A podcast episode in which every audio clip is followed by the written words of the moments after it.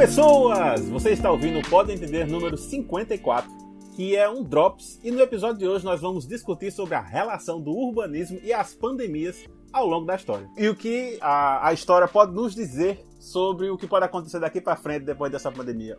E aqui conosco nós temos, claro, décimo Dando Kumon, Carol Lacerda. Carol. Eu vou falar de novo, já deu, né? Vamos parar essa brincadeira. Vamos já reconstruir as cidades e a gente já volta tudo pro que não era antes. Exato. Você é, você é a favor do reset da sociedade, né? Lógico, joga uma bomba, começa de novo. Não. Exato, acaba. Quem sobreviver, sobreviveu, pronto.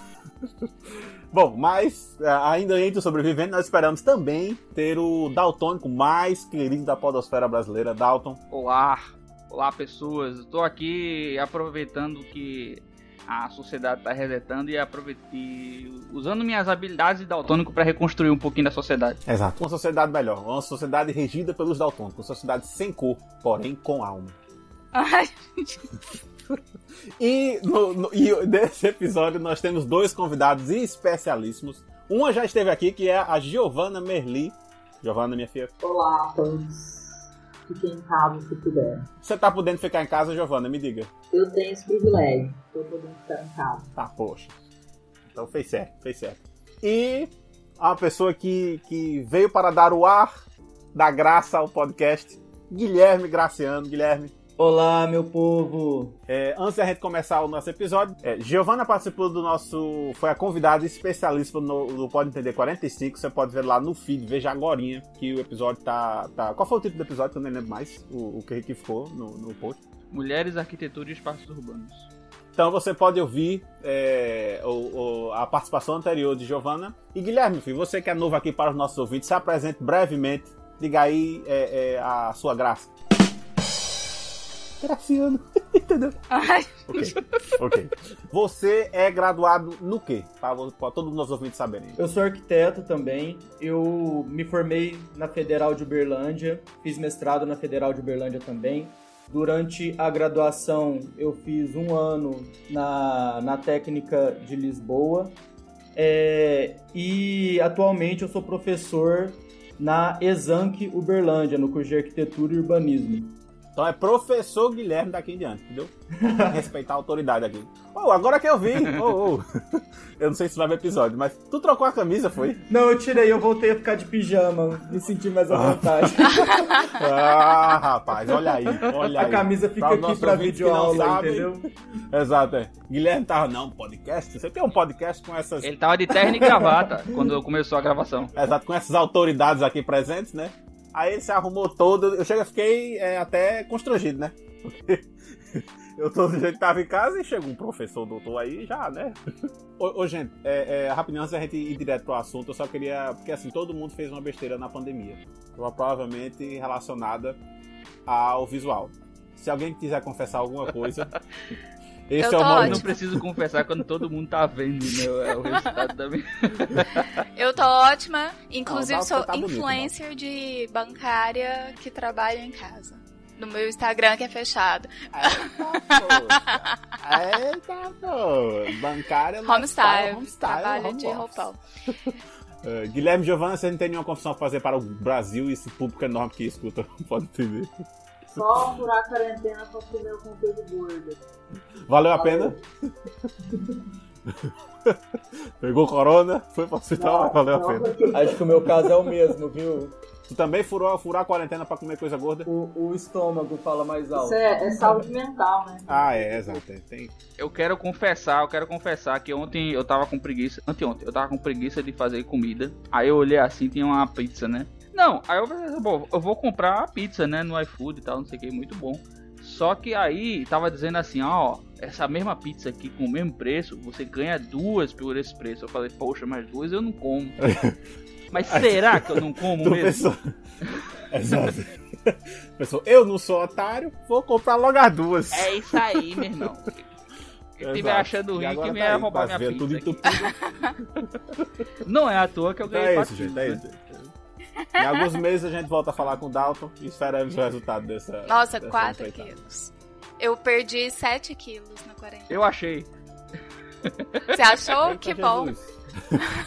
Depois você me devolve, porque eu tô muito magra. Eu nem tô medindo pra não ter susto. Eu não consigo não medir. Na hora que eu vou deitar, eu percebo Olha, é, que eu, nem- eu dou uma leve inclinada assim com uma gangorra, tá ligado? Daí eu percebo que não tem nada muito correto aqui acontecendo. Eu acordo e tem uma deformação no meio da Exato. cama, né? Às vezes é a cama, bala pô. no meio da cama. Eu percebo que tem algo diferente aqui. É, é, aí fica difícil. Pois é, pô, vamos para o nosso episódio, porque se deixar a gente nunca mais volta ao tema.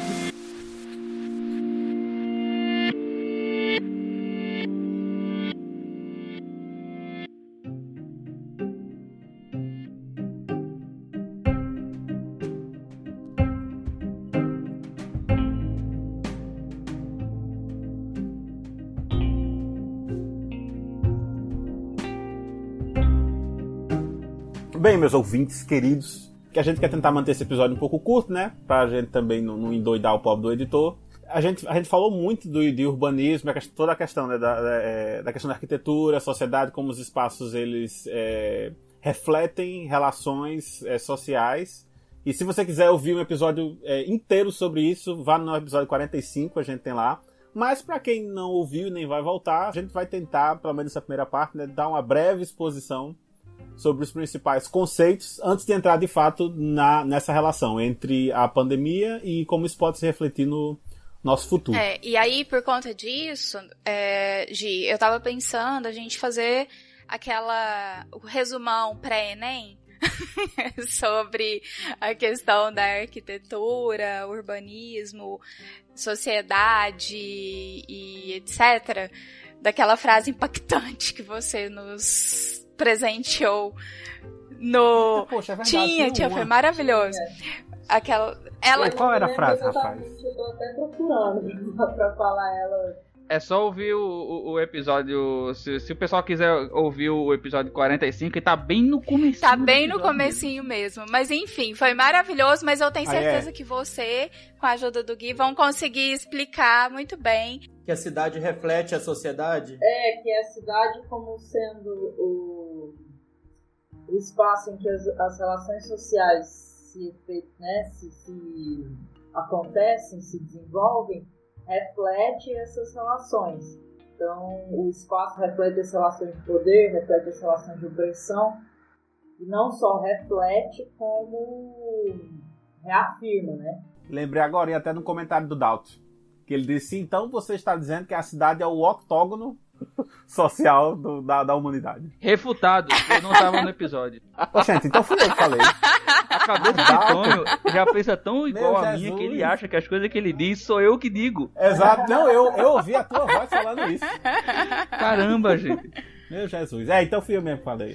É. É, e, e nesse contexto de pandemia, né, a, a sociedade, ela sempre, né, que a sociedade entrou em algum contexto como esse, de epidemia, pandemia, a sociedade adquiriu novos hábitos, mudou a, a- a- as alguma coisa na relação social, né, e aí isso tem um impacto muito forte na cidade e na maneira que as pessoas vivem, né, isso vai mudar o, o- todo o espaço social, né, muda muda a maneira de, de, de você lidar com a cidade, muda a cidade, muda a maneira de morar. Mas né? isso sempre, sempre ou sempre a partir de um determinado momento que começou a se olhar mais pra isso? Porque, tipo, quando a pessoa fala de praga, você pode lembrar, sei lá, de pragas do Egito Antigo, com referências à religião aí.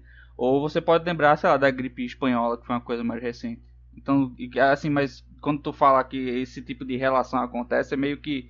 Partir de que momento assim a gente consegue apontar com clareza, assim, tipo, olha, aqui, ó, veja aqui a mudança que aconteceu. Não é desde sempre. É, o urbanismo e o planejamento urbano, como a gente entende hoje, como uma disciplina que estuda a cidade e que propõe a cidade, que projeta a cidade, ele surgiu fruto das epidemias ali da transição do século XIX para o século XX. E ele surgiu, o urbanismo, como uma resposta a essas epidemias a gente estava tendo ali né, um, um crescimento da, da, de grandes cidades aí no, no mundo, o primeiro boom aí populacional é, ocasionado pela Revolução Industrial, principalmente.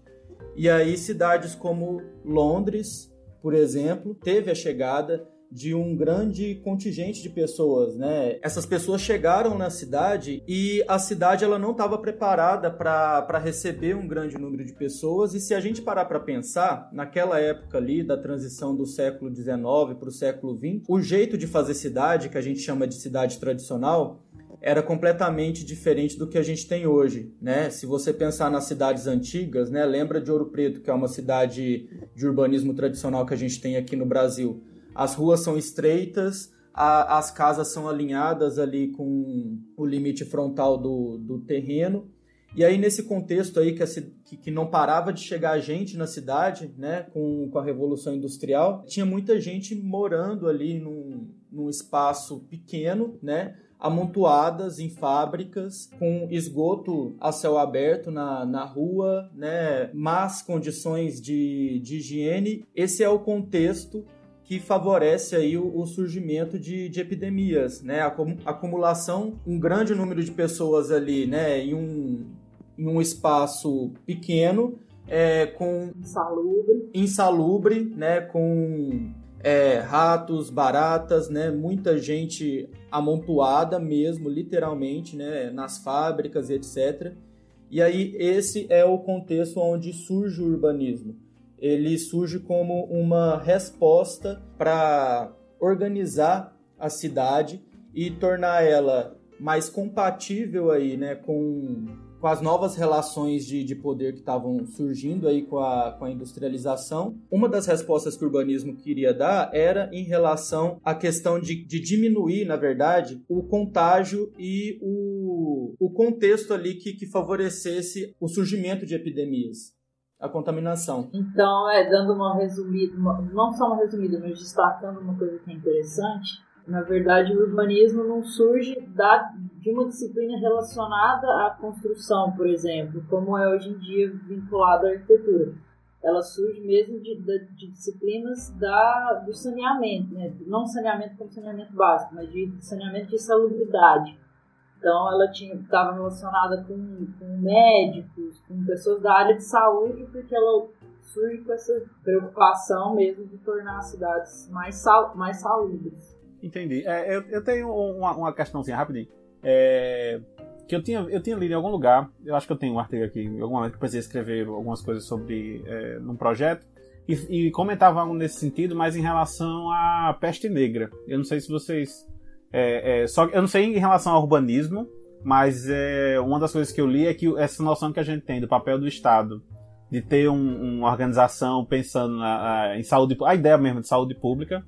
É, não sei se vocês sabem responder, né, mas é, existe já algum legado dessa época para a maneira como as cidades são. Tipo, isso é o que? Século XIV, século XVI, né? Acho que XIV, talvez. Peste negra? É, eu sei que demorou... Peste negra, acho que é, é 14 por aí. É, eu também acho que é. Desculpa aí os nossos ouvintes, mas vá na Wikipédia. o urbanismo ele surge como disciplina na transição do século XIX para o século XX e por, por razões certo. sanitárias.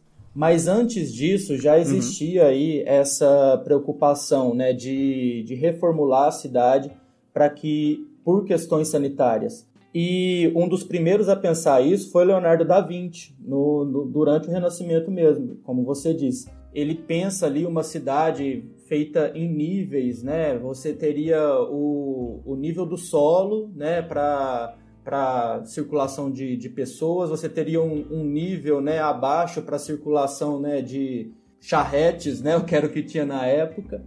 E aí ele separava aí essas infraestruturas né, para tornar a cidade mais ágil e também para fins sanitários né, por causa da, da peste negra. Essa cidade que ele fez, que tinha aí até alguns mecanismos né, que ele inventou para tornar a cidade mais inteligente, né, a gente pode até considerar que é a primeira cidade inteligente né, que, que foi projetada, né, a primeira, primeira vez que se falou nisso. Né, e aí hoje pensa-se em cidade inteligente como uma inovação, né, mas isso já estava sendo pensado lá no Renascimento, né? Certo. Então a gente pode concluir que, assim, apesar de formalmente né, a gente considerar esse nascimento do século XIX, né, já na época do, da Revolução Industrial, a gente já tinha movimentos nesse sentido já de muito tempo atrás, né? Para culminar nessa situação. Tinha, tinha, mas eles não tinham sido executados, né? A primeira vez que isso vai para a prática mesmo é aí na transição do século 19 para o século XX, né, com a Revolução Industrial. Interessante é que o que desperta isso né, é a questão de, de pandemias. Né?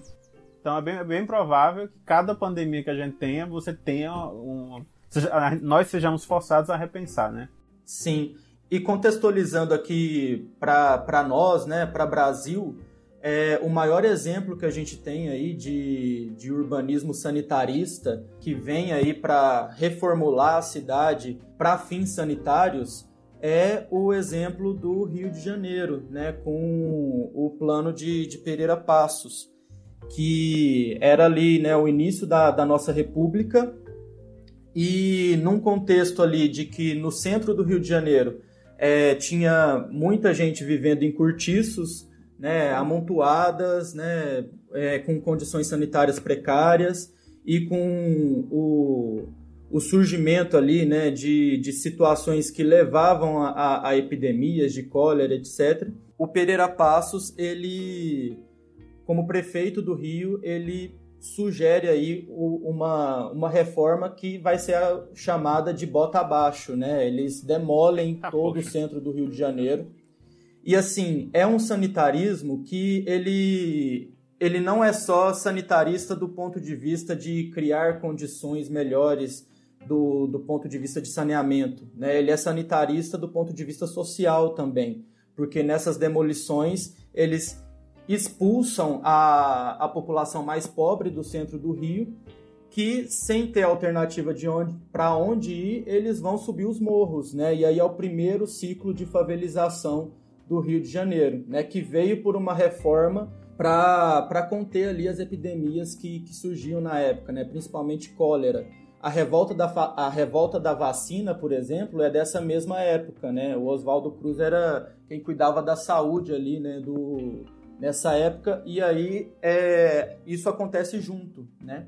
Para conter essas epidemias. E só para falar também que isso não é invenção brasileira, é, a grande reforma também de Paris, de Haussmann, é a, teve a mesmo, o mesmo sentido, né? Que a Paris que se conhece hoje, o centro, que aconteceu a mesma coisa. Foi tudo botado abaixo, feito de novo, expulsão da população mais pobre que vivia por ali. Com as mesmas intenções sanitaristas, as, essas intenções públicas de, de, de tornar a cidade mais salubre, mas que já aproveita e também expulsa a população mais pobre. Mas aí, é, essa intenção de expulsar a população mais pobre, acreditava-se que a população mais pobre era o fogo, o vetor? Deixa eu adicionar com essa pergunta de Carol, antes, antes de passar.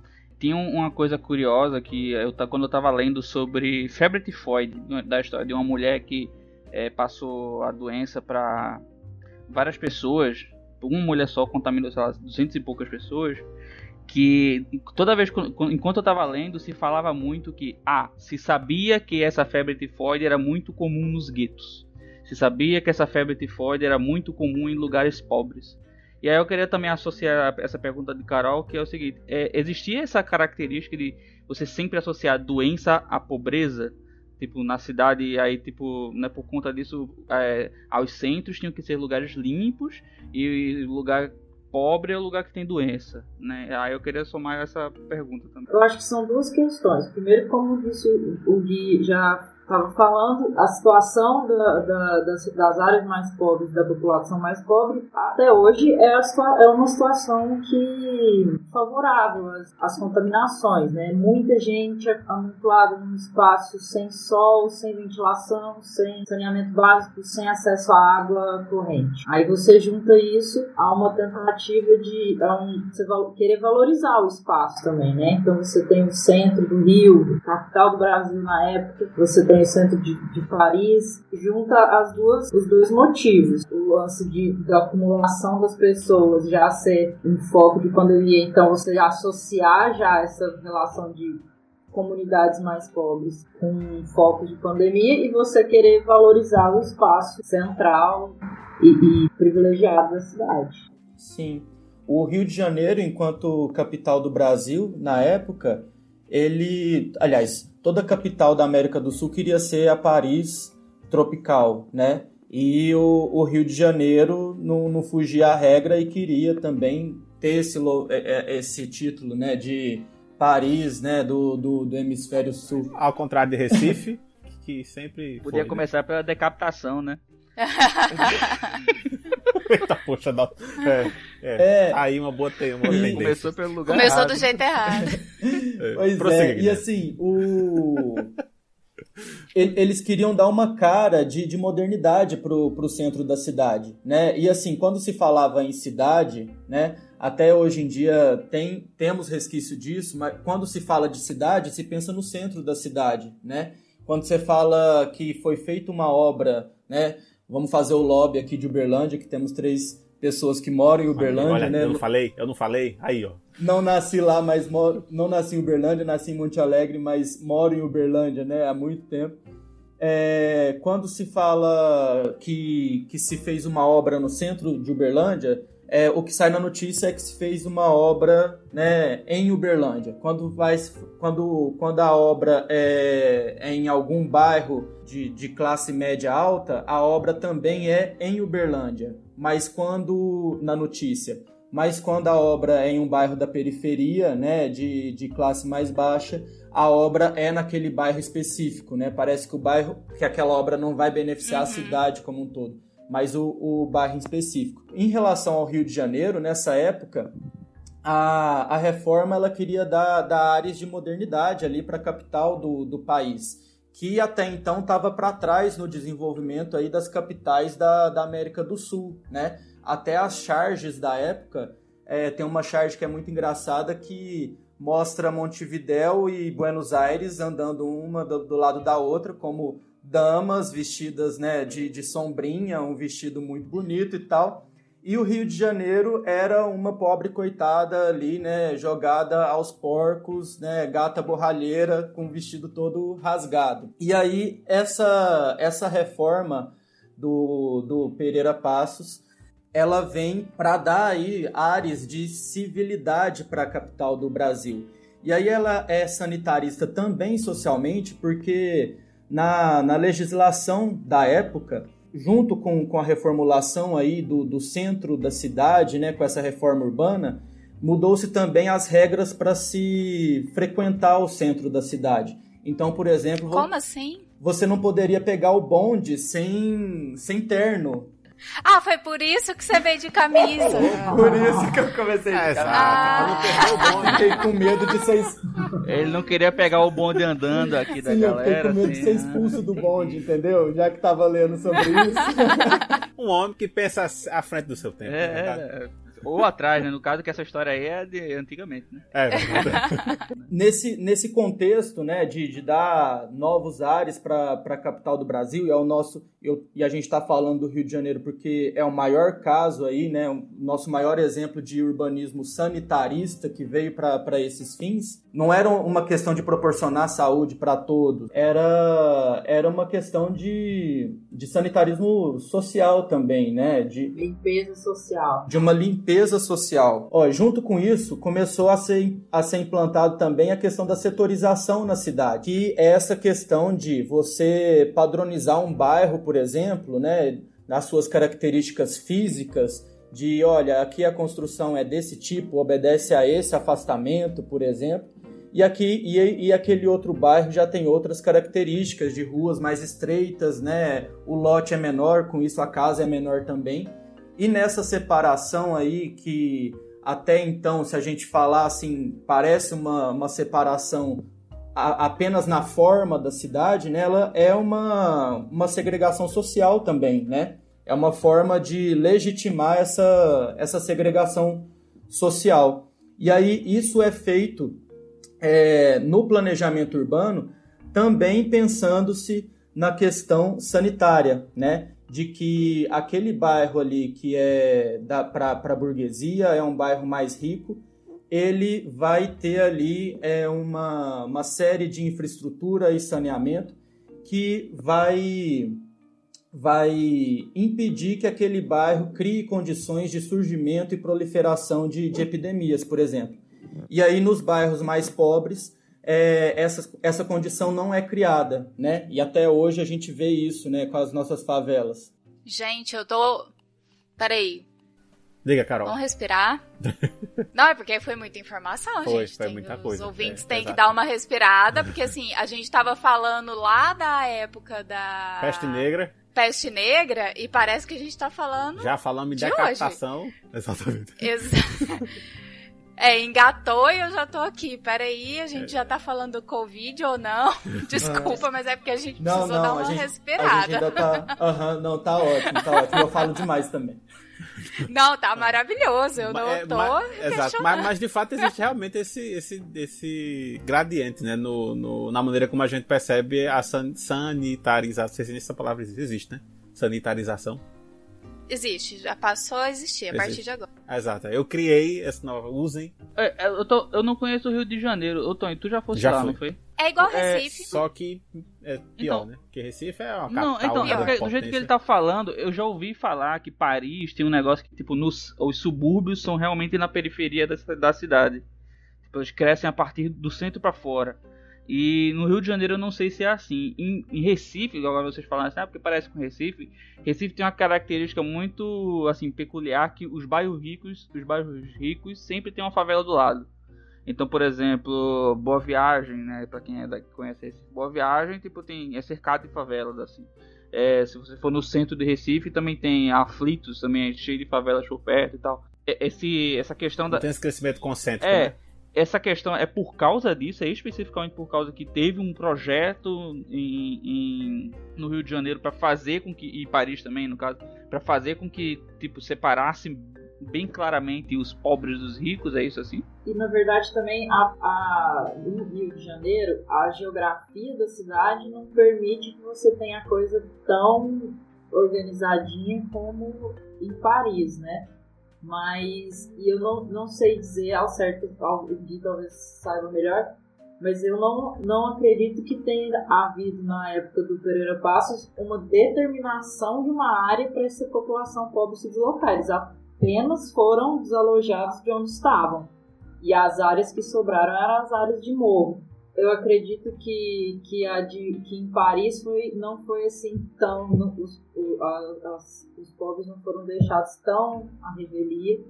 Já devia ter umas áreas demarcadas para que eles fossem se instaurar. Por isso que é tão mais organizada essa, essa separação. Não, tem a questão, eu não conheço Recife, mas tem a, a- essa questão geográfica que a, a, a Giovana falou, e eu quero muito conhecer Recife, tá, tá na Aí, ó. lista. Você Eu vai conheço, mudar a sua gente? visão de mundo. Aí, ó. Aí, ó. Então já, já sabe que não é essas coisas todas, né? Mas tá Queria estar chovendo conhecendo Recife agora, inclusive. É, tá- a cidade tá bem vazia. E não pode ir na Exato. praia também, Mas- a não ser que você vá surfar. A praia não Prossiga, é muita Guilherme. grande coisa. Em outro contexto, né? Em outro contexto, queria estar conhecendo Recife agora, né? Queria estar em qualquer lugar Menos aí, em casa, né? Que não, que não seja preso em casa. Agora, o que Recife e Rio de Janeiro têm em comum, que, que você falou aí que a, do lado de um bairro rico sempre vai ter um bairro pobre, é essa questão da geografia que a Gi comentou. Porque as duas são cidades litorâneas. A maioria das cidades litorâneas tem como desenvolvimento, na forma urbana, o a questão do desenvolvimento linear. Né? Elas se desenvolvem linearmente ao longo da costa.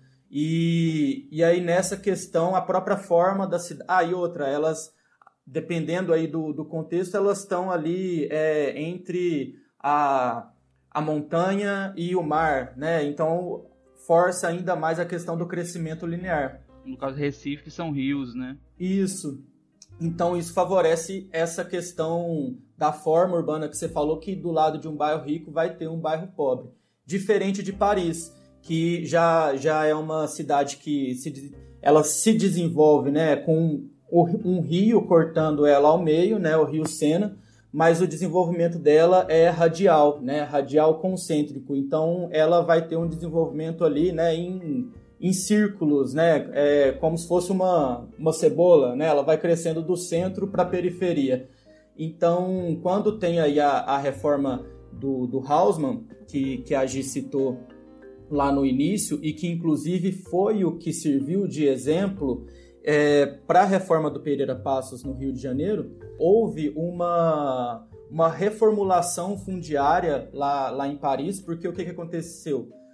Se você olhar o mapa de, de Paris, dá para ver claramente que ele é uma, ele tem ali um, um, traçado medieval com alguns cortes ali feitos de uma maneira bem brusca, né? Então tem ali avenidas que, que cortam a, a cidade, que foram aber, abertas aí pelo, pelo, pelo plano de Hausmann, que inspirou o Pereira Passos no Rio de Janeiro, por uma questão militar, né, de tropas poderem é, transitar pela cidade com maior facilidade e por uma questão sanitária também, né, de criar ali vias mais largas com maior arborização, com mais arborização, com luz do sol, com ventilação. Tá, não, pra gente fazer um paralelo aí com relação ao que a gente está vivendo agora, né? Estamos aí trancados dentro de casa, imbuídos dessa maravilha que é pensar muito na vida dentro de casa, lavando as mãos, usando máscara. Tomando banho de álcool. Re... Não tomando banho de álcool. Pensando na vida de novo. E no meio de uma pandemia, e é uma pandemia respiratória, né? Que, querendo ou não, respiratória no sentido de que é muito mais fácil de ser pego, enfim, né? E aí eu tava lendo umas matérias, bem no início, é, que fala sobre também né, questão de classe, em que quando pede para que as pessoas fiquem em casa e até dividem, assim, eu tava bem no comecinho, eu li nessa mesma matéria, tava dizendo, por exemplo, ah, se tem uma pessoa infectada e uma não infectada dentro de casa, como proceder? Aí colocou lá um desenho de uma casa linda de três quartos em que conviviam duas pessoas e, e essa casa tinha suíte, tinha um banheiro social, tinha uma sala de estar, tinha uma cozinha, então uma sala padrão. Né, assim, uma, um padrão que você vê aí como sendo uma, uma casa classe média padrão. E aí, bonitinho, o infográfico lá, a pessoa que está contaminada, ela fica dentro de um quarto, usa só um banheiro e não sai durante 14 dias e usa os talheres, enfim mundo, né? não assim, é de assim, todo mundo, né? Não é de todo mundo. Na verdade, a maioria das pessoas acredita que. Exato. É, se a gente pegar o Brasil, né, como um todo, a, a grande maioria das pessoas, primeiro, não, não moram só duas pessoas dentro de uma casa, e segundo, o desenho da casa, a disposição dos móveis, a quantidade de banheiro e de cômodos por pessoa não vai ser um para cada. Então, com base nisso, né, e também pensando numa outra matéria que eu também li com relação ao Japão, à China, em que são países super populosos e que as pessoas se movimentam muito, como que a gente pode pensar nessa né, questão dessa pandemia e como que ela se alastrou, qual que foi, qual é a, a perspectiva que a gente tem do que já aconteceu e como que esse espaço urbano que foi pensado nessas pandemias anteriores reflete o que a gente está vivendo hoje não só no Brasil, como também no, no, nos outros lugares, assim. Então, eu acho que para começar, mesmo o Bibi falou que o urbanismo começa a pensar a cidade a partir das pandemias há 200 anos, é, mesmo assim a gente está repetindo quase que as mesmas condições do século XIX, porque a gente tem os grandes centros amontoados de gente, uh, grande parte da população segue vivendo em condições completamente insalubres, sem ventilação, sem chegada de luz do sol, sem acesso à água, sem acesso ao saneamento básico, e ainda temos o agravante de que agora nós somos um mundo globalizado em que as viagens é, transcontinentais estão numa escala absurda de conexão. Então, uma pessoa contaminada num lugar que nem sabe ainda que está contaminada, em uma semana pode ter passado por três países. Assim, a, esse, esse fluxo entre em escala global está tá muito maior do que, do que foi quando, quando o urbanismo começou a pensar a cidade a partir das pandemias. Sim, o urbanismo ele, ele trouxe avanços de infraestrutura né, sanitária para cidades, mas esse avanço ele essa evolução não veio para todos. A própria questão do zoneamento da cidade, né, que vai reforçar aí a questão da, da segregação, mostra isso de uma maneira bem clara, né? Enquanto você, ao longo da história aí das cidades do planejamento urbano, enquanto você tinha ali áreas pensadas para as classes com maior poder econômico, que tinham saneamento, né, que colocavam ali é, novos costumes que, que vinham como um reflexo do progresso né, e de civilidade para a época, é, em paralelo com isso, você ainda se mantinha a, os bairros ali com condições sanitárias precárias né, para as pessoas mais pobres e ainda se mantinha é, condições ali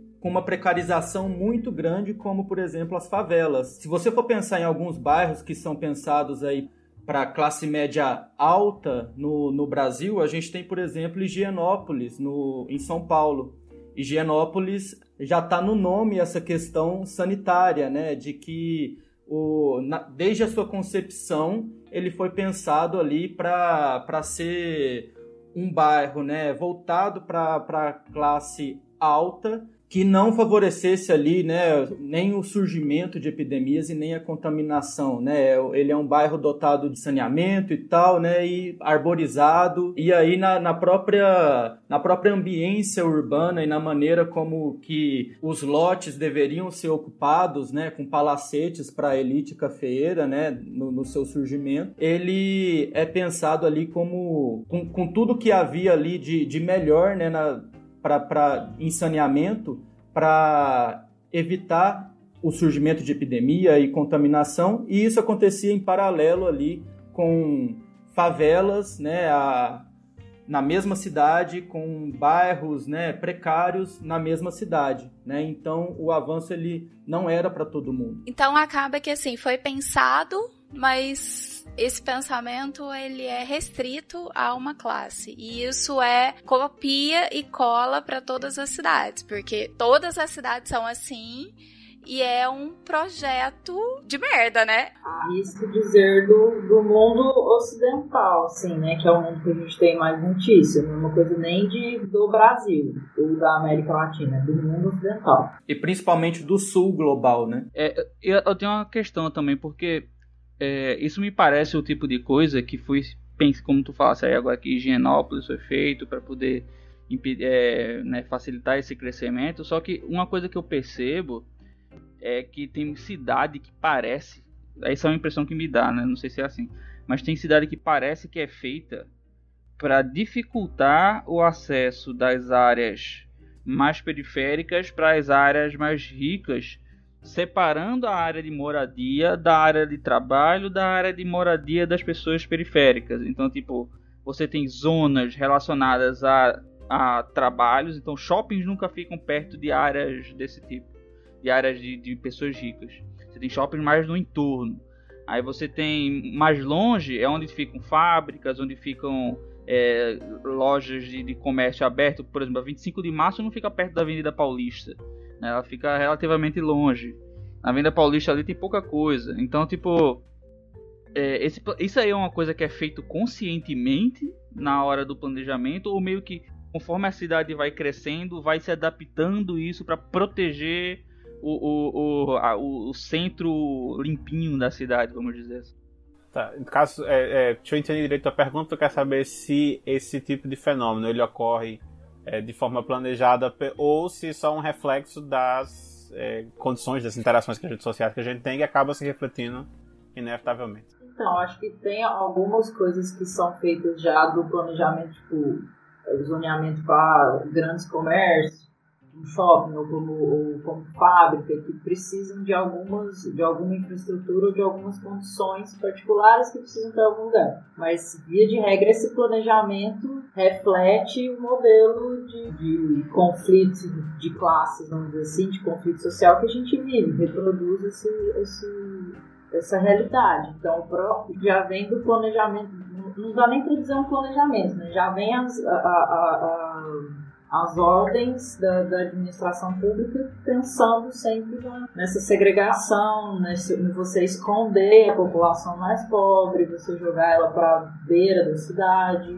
E, e bem sobre essa lógica também de, de que o Gui estava falando, que a Carol concluiu bem, que é você não pensa as, as coisas, os benefícios né, e, e, e as melhorias não são feitas para todos, são feitas a fim de beneficiar apenas uma parcela pequena né, da população. Na questão do coronavírus, isso seria meio que, tipo, tá, tava fadado a, ao coronavírus ter um impacto muito maior nessas nas periferias, porque o fluxo de pessoas ele se direciona para lá, né? No caso, para as periferias, né? Seria isso. Né? E na verdade, é, não só o fluxo, né? Se a gente vê a, as pessoas, quem está na periferia são as pessoas que não têm condição de parar de trabalhar, são as pessoas que estão que não têm água para lavar suas mãos, que não têm acesso a álcool em gel, enfim.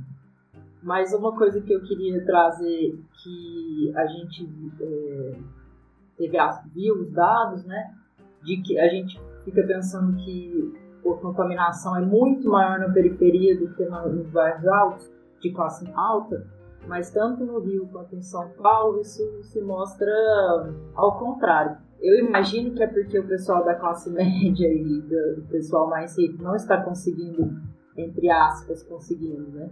É, está se aguentando na quarentena e está fazendo festinhas, festinhas secretas, o número de contaminação, por exemplo, no Morumbi é, é, dos, é dos, maiores do, da cidade de São Paulo. O que muda é o número de mortes. É, enquanto o Morumbi tem o maior, um, um dos maiores números de contágio, tem pouquíssimas mortes.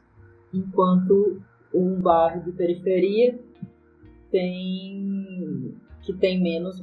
Aqui estou checando agora. O bairro ele fala, por exemplo, que Brasilândia registrou o maior número de mortes, isso em é, meados de abril. Teve 54 mortos entre 89 contaminados, enquanto o Morumbi teve 7 mortos em 297 contaminados. Oh. Então isso é Nossa. totalmente sintomático né, da nossa da, da, da sociedade que a gente vive. Isso foi em abril, tu falou, né? Isso, acho que é 17 de abril, dado da Prefeitura de São Paulo. Se tu, se tu já chegou a dar uma olhada mais recente, essa proporção continua? Ó, esse dado do Rio que eu mandei para vocês é de seis dias atrás de uma pesquisa da PUC e que reflete certo. isso também. Mesma coisa, né? Mesma coisa. É, então vai ser, provavelmente vai ser um fenômeno geral, né? Sim, porque as populações mais pobres não vão ter acesso à, à saúde tão fácil, né? Saúde, cuidado, né? Tem uma coisa também que é, é é, chamou muita atenção no começo da epidemia, né, que é a, o pessoal chama de pneumonia silenciosa, que o coronavírus ele tem uma característica que você vai perdendo a oxigenação do sangue sem sentir falta de ar. E aí quando você sente falta de ar, porque seu pulmão já está muito destruído, você já está nas fases finais da doença. Então, por exemplo, o pessoal procurou muito na, na época que surgiu essa, essa, esses dados, é, o oxímetro né, de pulso, que é aquele aparelho que você coloca no dedo, na ponta do dedo, para poder ver a oxigenação do sangue. Quem tem acesso àquilo consegue né, visualizar mais Já cedo. cedo, né? É, quando a oxigenação começa a baixar. Então pode procurar ajuda mais cedo, pode ir para um hospital mais cedo, você tem mais chances de conseguir sobreviver. Inclusive se você considerar aquela questão do, de que quando a pessoa vai vai para ser entubada, ela tem mais chance de morrer porque ela já está numa fase muito complicada da doença. Então, se você for associar isso com essa questão que a Giovana falou, né, da, do acesso à saúde, todas as características da, da população mais pobre, então tipo, quem vai ter um oxímetro em casa? Né, o Drauzio Varela estava falando que a, as agentes de saúde elas cobrem, deveriam cobrir, acho que uma equipe, uma pessoa cobriria mil pessoas, né, em relação às famílias, é, mas cobre 3 mil se cada agente de saúde tivesse, sei lá, um, um oxímetro para poder acompanhar essas, essas pessoas, isso facilitaria muito, né? A questão de salvar a vida dessas pessoas, só que não é o que acontece. O fato de, de dessas periferias serem longe, né, serem mais distantes de centros de, de, de saúde, apesar das UPAs, né, estarem aí para ajudar, mas isso acaba dificultando, então, né, é, toda, todo o conjunto da obra, né, uhum na, na construção da cidade acaba afetando negativamente é, mais quem está na periferia. a nossa vantagem. Isso é fruto do planejamento. As nossas cidades, as cidades brasileiras, elas são sim planejadas e quem tem um poder muito grande, né, sobre o planejamento delas é quem lucra mais com elas, né, com, com esse fazer da cidade, né? Então é o mercado imobiliário, né, e tudo que o que está em volta disso. E aí o próprio fato, né, de, dessa questão do até do zoneamento que a gente falou, né, o, o que que vai separar as características físicas de um bairro de outro, né, que está relacionado com, com a questão social também. No, no conjunto da obra, você vai ver que os bairros mais ricos, né, de classe média alta, eles têm mais equipamentos próximos dele, ele ele tem espaços públicos de qualidade, tem parque, né? E na periferia já não tem esses equipamentos, espaços públicos na, na mesma proporção que se encontra no, nos espaços ricos. Isso tem, tem a ver com o valor da terra mesmo, né? Porque se a gente for pensar que a habitação, né, por mais que esteja na Constituição que a habitação é um direito de todos, ela não cabe no bolso de todos, né? Se para a classe média é difícil você adquirir a sua casa própria, né, entre aspas, que você parcela durante a vida inteira, Imagina para aquelas pessoas que, que ganham salário mínimo ou menos de um salário mínimo. A casa ela não entra na cesta básica, então essas pessoas elas vão ocupar aí áreas que tem aí a, a, alguma de, de, de, fundo de vale, de, de mananciais, de que são que podem alagar, né, e que favorecem ainda mais o surgimento de, de doenças, né? Todo ano a gente tem é, epidemia de dengue no Brasil, de, a gente tem malária, a gente tem zika, né?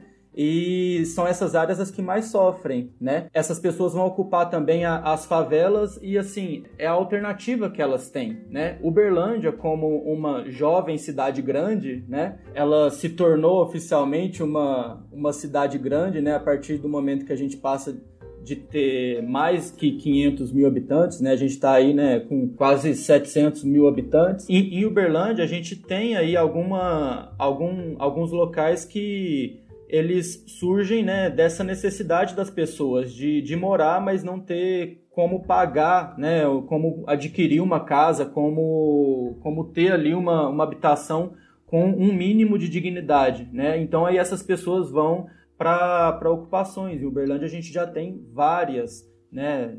Como Fidel Castro, o Ellison Prieto, por exemplo. A gente vê que é uma história longa, assim, no sentido de crono cronologicamente falando, longa, porém o mesmo enredo, né? Assim, não muda, não é, muda é muito, um né? remake, É um remake. A cada pandemia é um remake. e mas a gente consegue pensar, já existem. Não, não sei se é proposta a palavra ou, o que pode ser feito, porque ao mesmo tempo a gente vê também, e eu tenho conversado com muitas pessoas que moram em grandes centros, e as pessoas têm se perguntado, né, se é isso mesmo, se a cidade grande é, é a solução para as coisas, se, se, são esses grandes centros que vão continuar trazendo progresso, se é ali mesmo que a gente tem que morar. E eu acho que essa questão que a Gi falou, de que o, o mundo nunca foi tão conectado no sentido de deslocamento, ele também nunca foi tão conectado no sentido virtual. Então, talvez a gente esteja de, em frente né, a uma pandemia um pouco diferente. Aí o que eu estou trazendo aí de questão é, é, pela primeira vez a gente está conseguindo tra é, trabalhar de casa. Eu mesmo, que sou uma bancária, né, que nunca na minha vida, olha, eu tenho 10 anos que eu trabalho em banco, nunca, nunca, nunca na minha vida eu imaginei que eu pudesse trabalhar da minha casa porque não é só simplesmente o fato de eu lidar com dinheiro, mas eu lido também com segurança de informação, eu lido com dados de clientes, eu tenho documentos, eu tenho papéis que são coisas confidenciais que teoricamente até o mundo pré-pandemia era tratado e a gente até assina termos de responsabilidade, confidencialidade, ética, enfim, um tanto de coisa que era considerado seguro dentro daquele espaço destinado ao banco e hoje até esse, essa percepção de segurança mudou e eu tô podendo trabalhar daqui da minha casa. E quantas pessoas não estão podendo fazer isso? Então, assim, o que a conclusão, né, é que talvez essa pandemia traga, sim, alguma reflexão nesse sentido, tanto da ocupação dos, dos espaços públicos, quanto também da, daquilo que é privado, né, das casas, que a gente vinha aí numa escala de micro apartamentos, micro locais em que várias pessoas moravam, ou pelo menos uma pessoa morava em espaços muito pequenos, no grande centro, mas agora, se a gente inverte a lógica do trabalho, você puder trabalhar de todos os lugares, por que trabalhar num grande centro e por que morar num apartamento pequeno que você não vai ter sol nem janela? Então, a gente tem alguma perspectiva nesse sentido? Será que essa pandemia essa situação, esse cenário vai trazer alguma coisa diferente? Então, Carol, citando a, uma palestra da professora da USP, arquiteta Raquel Ronick, que é uma coisa que deixa muito evidente, que essa pandemia, essa crise que a gente está vivendo, ela só escancarou uma crise de sociedade, né? A gente não está só numa crise, numa crise sanitária. Então, essa mudança não depende tanto, não depende só do, do urbanismo quanto disciplina, teria que ser uma mudança estrutural. E eu vejo muito como você também, que esse é um momento de divisor de águas, assim, de hoje a gente consegue avançar na, em discussões sociais e a partir disso muda relações de trabalho, muda desenho urbano, muda desenho de moradia, ou a gente continua assim nesse, nessa mesma no, mesmo toada que tá e aí muito provavelmente a gente vai ter um cenário de várias pandemias consta, não constantes, mas recorrentes é, em vista de todos esses fatores que a gente já discutiu. Mas, por exemplo, é, na nossa, no nosso contexto latino-americano, tem essa divisão, né, como o Gui estava falando, dos bairros, bairros de classe média, classe mais baixa e tal, e a gente tem essa coisa da a classe média tem uma casa maior, com mais quartos, que tenha um espaço de lazer, alguma coisa assim. Enquanto a classe pobre tem é, não só as casas menores, mas nenhum acesso a equipamento público, nem de lazer, nem de estado. Mas é, conversando, por exemplo, com uma amiga que morou muito tempo em Barcelona e tem muito conhecido em Barcelona, que na Europa você já tem uma lógica de qual, quase, praticamente quase toda a população, a não ser que você seja muito rico, também vive em casas menores, porque o Estado te, te provém de espaços de lazer, de parques, de praças, tá todo mundo desesperado, porque tá todo mundo confinado, estava, né? Agora já estão podendo sair, todo mundo confinado num apartamentinho pequeno. E esse é o fenômeno que estava começando a vir para cá, né? No mercado imobiliário, de você ter esses falsos lofts. O Japão passou por isso também, né? É, que são essas kitnets gourmet, fica todo mundo desesperado. Então, assim, eu vejo que é, esse momento a gente cons consegue vislumbrar muitas possibilidades, como de trabalho remoto. Uma grande parcela da população consegue sair de casa, consegue trabalhar de casa. Então, estava também vendo dados que a gente passou por um salto de 10 anos nessa, nesse lance do, do, teletrabalho. Que, talvez só em 10 anos a gente chegaria nesse patamar se não fosse a, a pandemia. Então, com certeza, isso vai trazer, trazer muitos, muitas mudanças daqui para frente, porque os empregadores, com certeza, estão vendo que a possibilidade de teletrabalho é mais rentável, porque você não precisa ter uma super estrutura é, com gastos de aluguel e, e de infraestrutura. Para o trabalhador é melhor. É, e eu li uma matéria também. É, para o trabalhador é melhor e não só de custo, mas também de produtividade, que as pessoas têm produzido mais trabalhando em casa. Sim, e isso provavelmente também pode, para alguns trabalhos, isso pode alterar até é, no sentido da relação de trabalho. Por exemplo, em vez de você ter um horário de trabalho, você trabalhar por metas e produzir quando for uhum. necessário. Se você não tem uma profissão que você precisa ficar conectado com seus clientes, que você precisa atender clientes, isso pode ser mais. Isso é super factível, assim. Não sei se eu viajei muito na. Não, não, mas, pra mim mas tá tudo sentido. certo. Na verdade, é, só vou complementar, vai sair um pouco do coisa, mas só pra conversar, tá, gente? Eu tava lendo, por conta do meu MBA, a- o pessoal MBA. pensando a questão das soft MBA. É, questão das soft skills. MBA, soft skills. É, eu tô, né? Não fala mais o português. Português. mas- Diga, diga, vai. é, que, que são essas essa questão de trabalhar por projeto, né? Isso é uma coisa que é pouco feito no Brasil, né? Você trabalhar por projetos. E isso é uma habilidade, né? Tipo, é um, é um skill que você tem que desenvolver. E é o que tá- o mercado vai precisar, né? Pra, por agora. Mas sem querer ser a chata que fala sempre da, da política, mas já sendo, essa realidade do teletrabalho também atinge uma parcela pequena da população, né? É, a- É isso, é. agora mesmo, nesse, nesse momento, a gente vê casas que tem apenas só um computador, três crianças para estudar, o pai e a mãe para trabalhar. Então, assim, esse eu acho que a gente tem que discutir sim, falar disso sim, mas lembrar que isso não é a realidade de- da sociedade como um todo. Exatamente. Mas ao mesmo tempo, o reflexo que isso tem na sociedade, na cidade assim, ma- material, né? Que é uma coisa que a gente pensou muito, eu e o Gui, é que o potencial de você ter espaços na cidade completamente obsoletos, não completamente, mas se tornando um pouco obsoletos, né? Centros de trabalho, centros de negócio, bairros inteiros em que a maioria da, da ocupação dos edifícios é de escritórios, pode ser que isso, isso se torne um pouco ocioso mesmo, né? Esse espaço. Então, Será que a gente vai ter um esvaziamento das cidades? Tomara. Amém. Eu queria eu morar acho no que interior. pode ser que sim.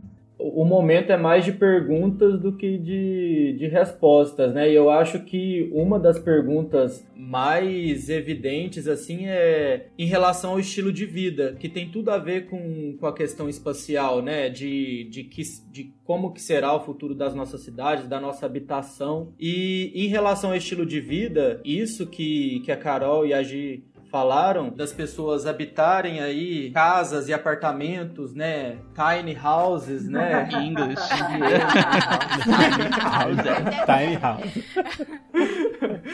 casas mini, né? é, era na questão de você estar inserido em um, em um espaço urbano, metropolitano, que, que te possibilitasse aí, né? Uma a- que, que o, o espaço público fosse uma extensão da sua casa, né? Então, por exemplo, para você estar no, no centro de uma grande cidade, né? É, São Paulo, Tóquio, é, ou, ou qualquer outra Barcelona, Recife, né? Recife, Recife. Recife, Barcelona, Nova York, É, Recife. tem que falar. Uber Londres,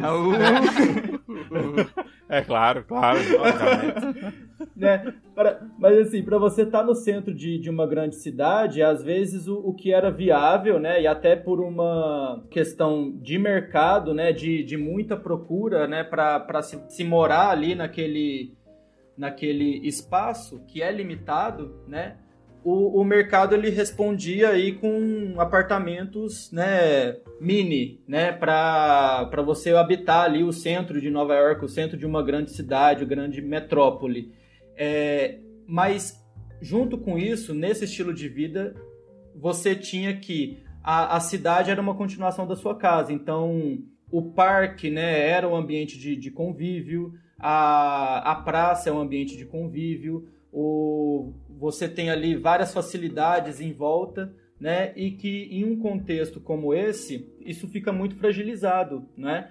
Então, uma das principais perguntas é o que, que pode surgir a partir daí, né? Talvez uma revalorização da, de cidades menores, né? De cidades pequenas, de, de um contexto onde você tem uma, uma qualidade, uma maior qualidade de vida, um menor tempo de deslocamento da, da casa para o trabalho, com um menor preço, né? Porque aquilo que a gente estava falando em relação a é, pessoas mais pobres vivem longe né, de, de equipamentos como é, shopping, o parque e etc., áreas de lazer e a, o próprio local de trabalho tem a ver com, com o preço da terra, né? as pessoas estão na periferia porque é o, o espaço que elas conseguem consumir, né? A cidade que elas conseguem ter é onde elas conseguem morar, né? O, o que elas conseguem pagar para morar, né? Então, maldito capitalismo. tem a ver, tem muito a ver com isso, né? É uma questão de, de mercado e é ele que planeja a cidade no final das contas, como a gente tem hoje. Ai, gente, ficou maravilhoso. Ninguém fala mais. Você falou, Carol. Não, é porque, nossa, por isso que é professor. Palmas, palmas. Professor.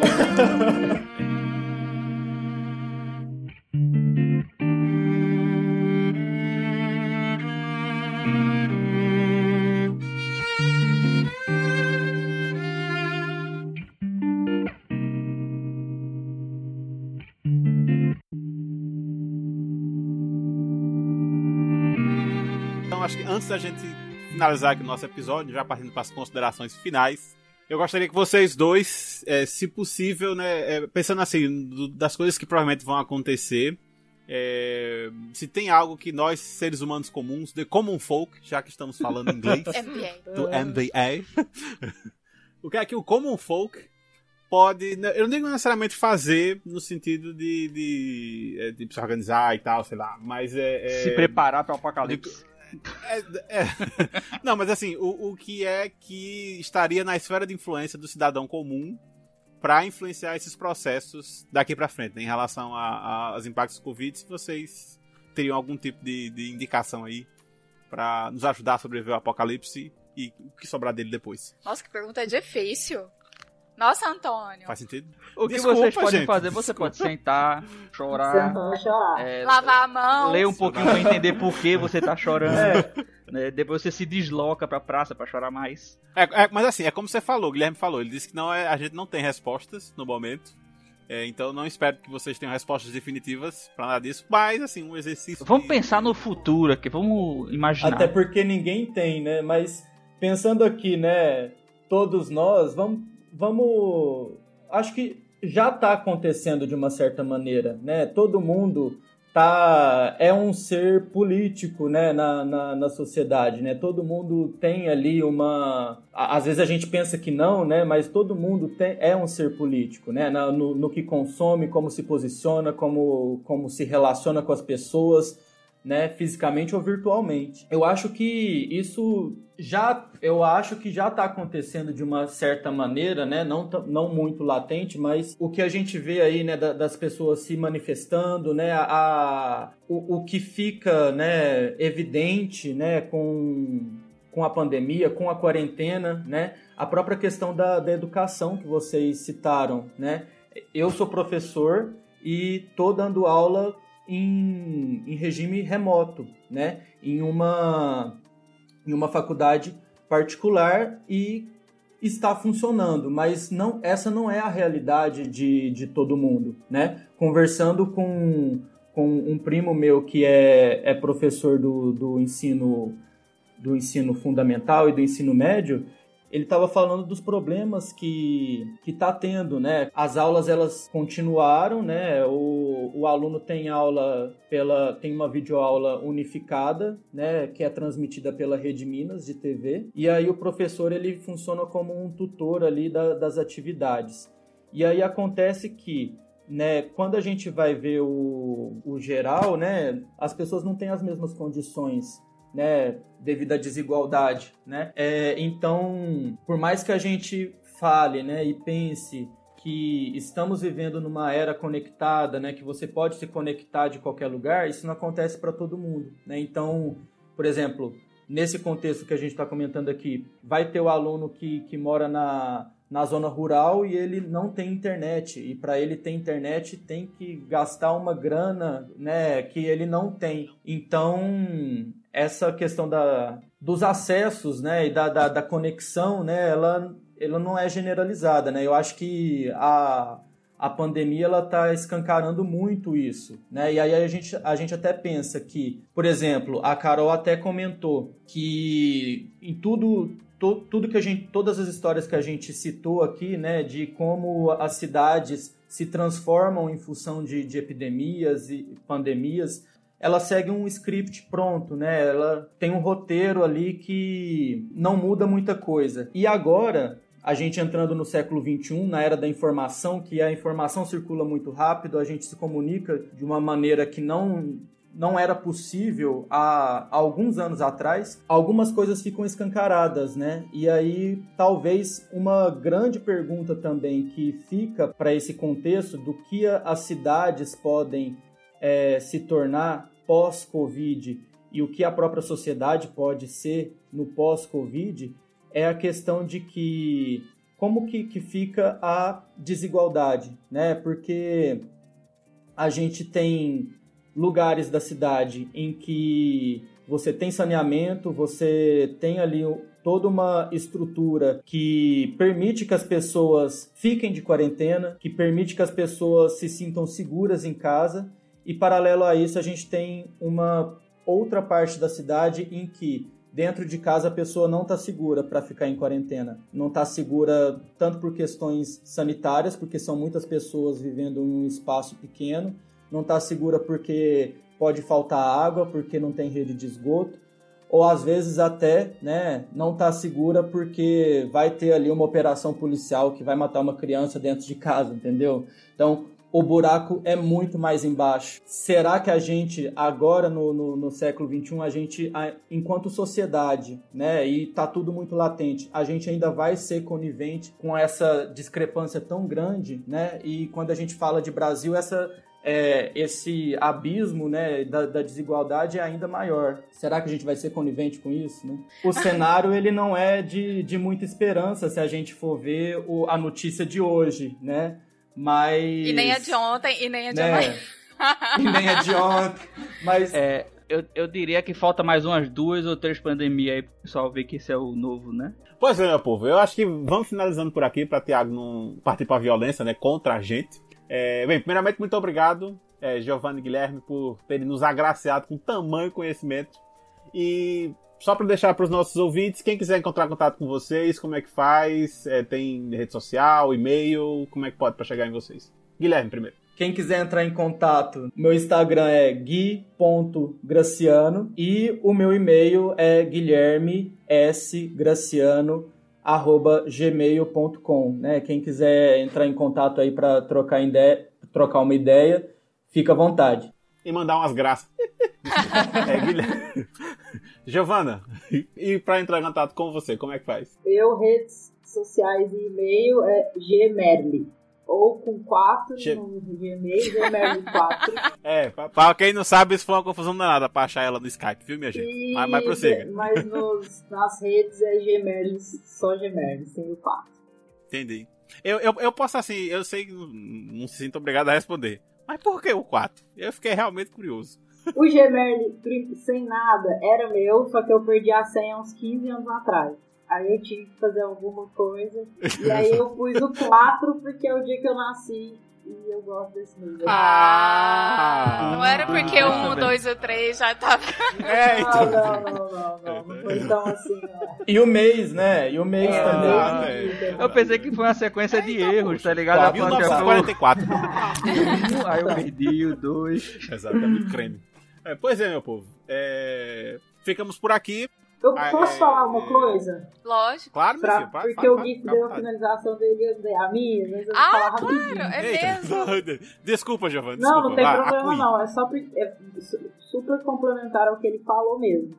Que esse momento, então, o que cada um pode fazer é que esse é um momento de disputa. Um momento de disputa de narrativa, um momento de disputa de espaço, um momento de disputa de recurso. E aí, é com essa disputa que a gente vai determinar, então, se, se as cidades, se as sociedades vão estar a favor da vida ou a favor do capital. Essa é, é esse, isso que a gente tem que fazer agora. Eu, eu como comunistinha safado, pronto pra essa luta. Gente, eu falei que o Gui acabou maravilhosamente, mas a Giovana que acabou. Concordo, ele, concordo. Ele levantou a bola pra mim, eu só cortei.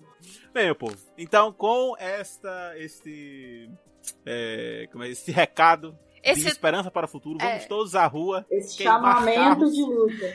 por favor. Exato, é, é. Queimar carro, quebrar vidraça, virar o planalto do avesso. Pegar aquelas duas coxas, né? Botar tudo lá. É, botar. Vai ficar uma pra cima, outra pra baixo, a gente vira ao contrário as duas, né? Faz um ovo. Ai, ai. Meu, pô, se deixar, a gente vai ficar aqui o resto do dia. Então, um cheiro para todos os nossos ouvintes. Muito obrigado por ter nos ouvido até aqui. E fiquem agora com o nosso bloco de e-mails. Um cheiro para todos e Até. tchau, tchau. Tchau, tchau. Tchau. Cheiro, gente. Beijo. Tchau, até mais. E obrigado, viu? Adorei. Quem é rico mora na praia, mas quem trabalha nem tem onde morar. Quem não chora dorme com fome, mas quem tem nome joga prata no ar. O tempo duro no ambiente, o tempo escuro na memória, o tempo é quente, o dragão é voraz. Vamos embora de repente, vamos embora sem demora, vamos pra frente que pra trás não dá mais. Pra ser feliz um lugar, pra sorrir e cantar. Tanta coisa a gente inventa, mas o dia que a poesia se arrebenta é que as pedras vão cantar.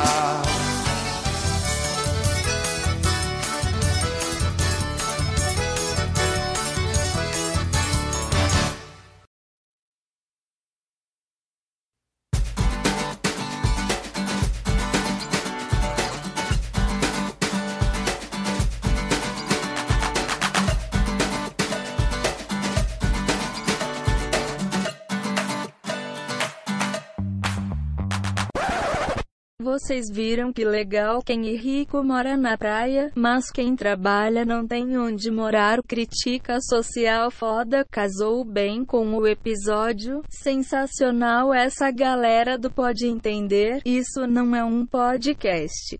Isso é um caminhão carregado de ventilador ligado no 3.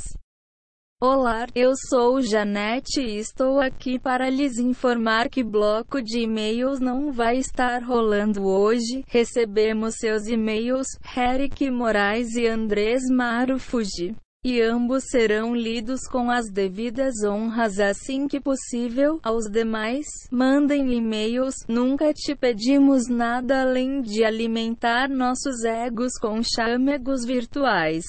Um cheiro para todos os seres de superfície macia que habitam este planeta por enquanto. A revolução das máquinas está chegando e vou rir diante do corpo do último. Opa, falei em voz alta de novo. Até mais.